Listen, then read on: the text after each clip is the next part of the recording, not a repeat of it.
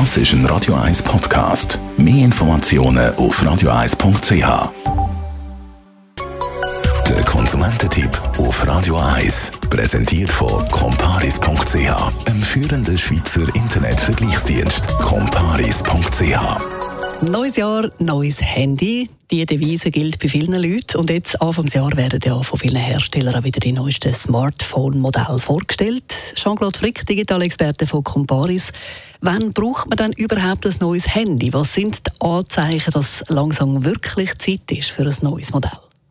Ja, entweder möchte man ein neues Handy, weil das, was man hat, das, was macht, nicht mehr so gut kann. Zum Beispiel die Kamera ist nicht mehr so wahnsinnig scharf oder auch der Bildschirm findet man sich nicht so hochauflösend. Dann möchte man quasi ein neues Handy, weil man einfach neue Features möchte. Oder aber etwas am Handy funktioniert nicht mehr gut.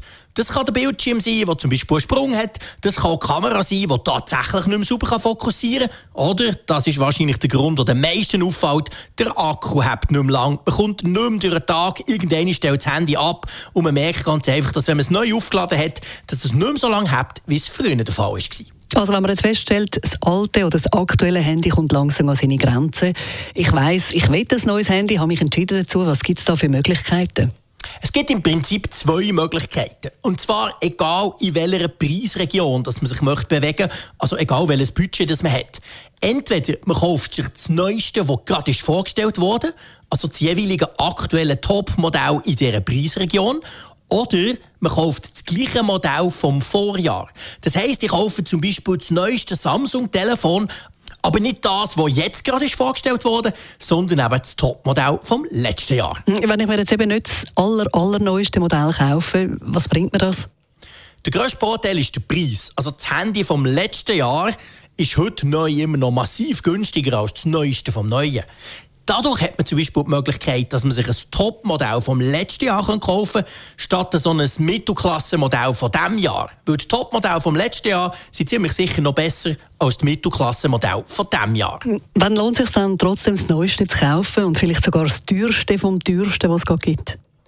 Das lohnt sich dann, wenn man wirklich sicher ist, dass man das Handy fünf, vielleicht sogar sechs Jahre möchte brauchen.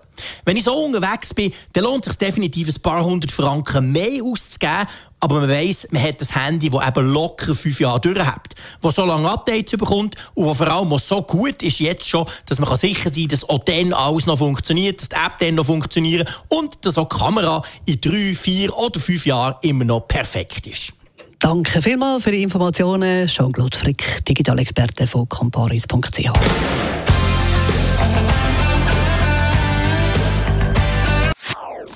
Das ist ein Radio 1 Podcast. Mehr Informationen auf radio1.ch.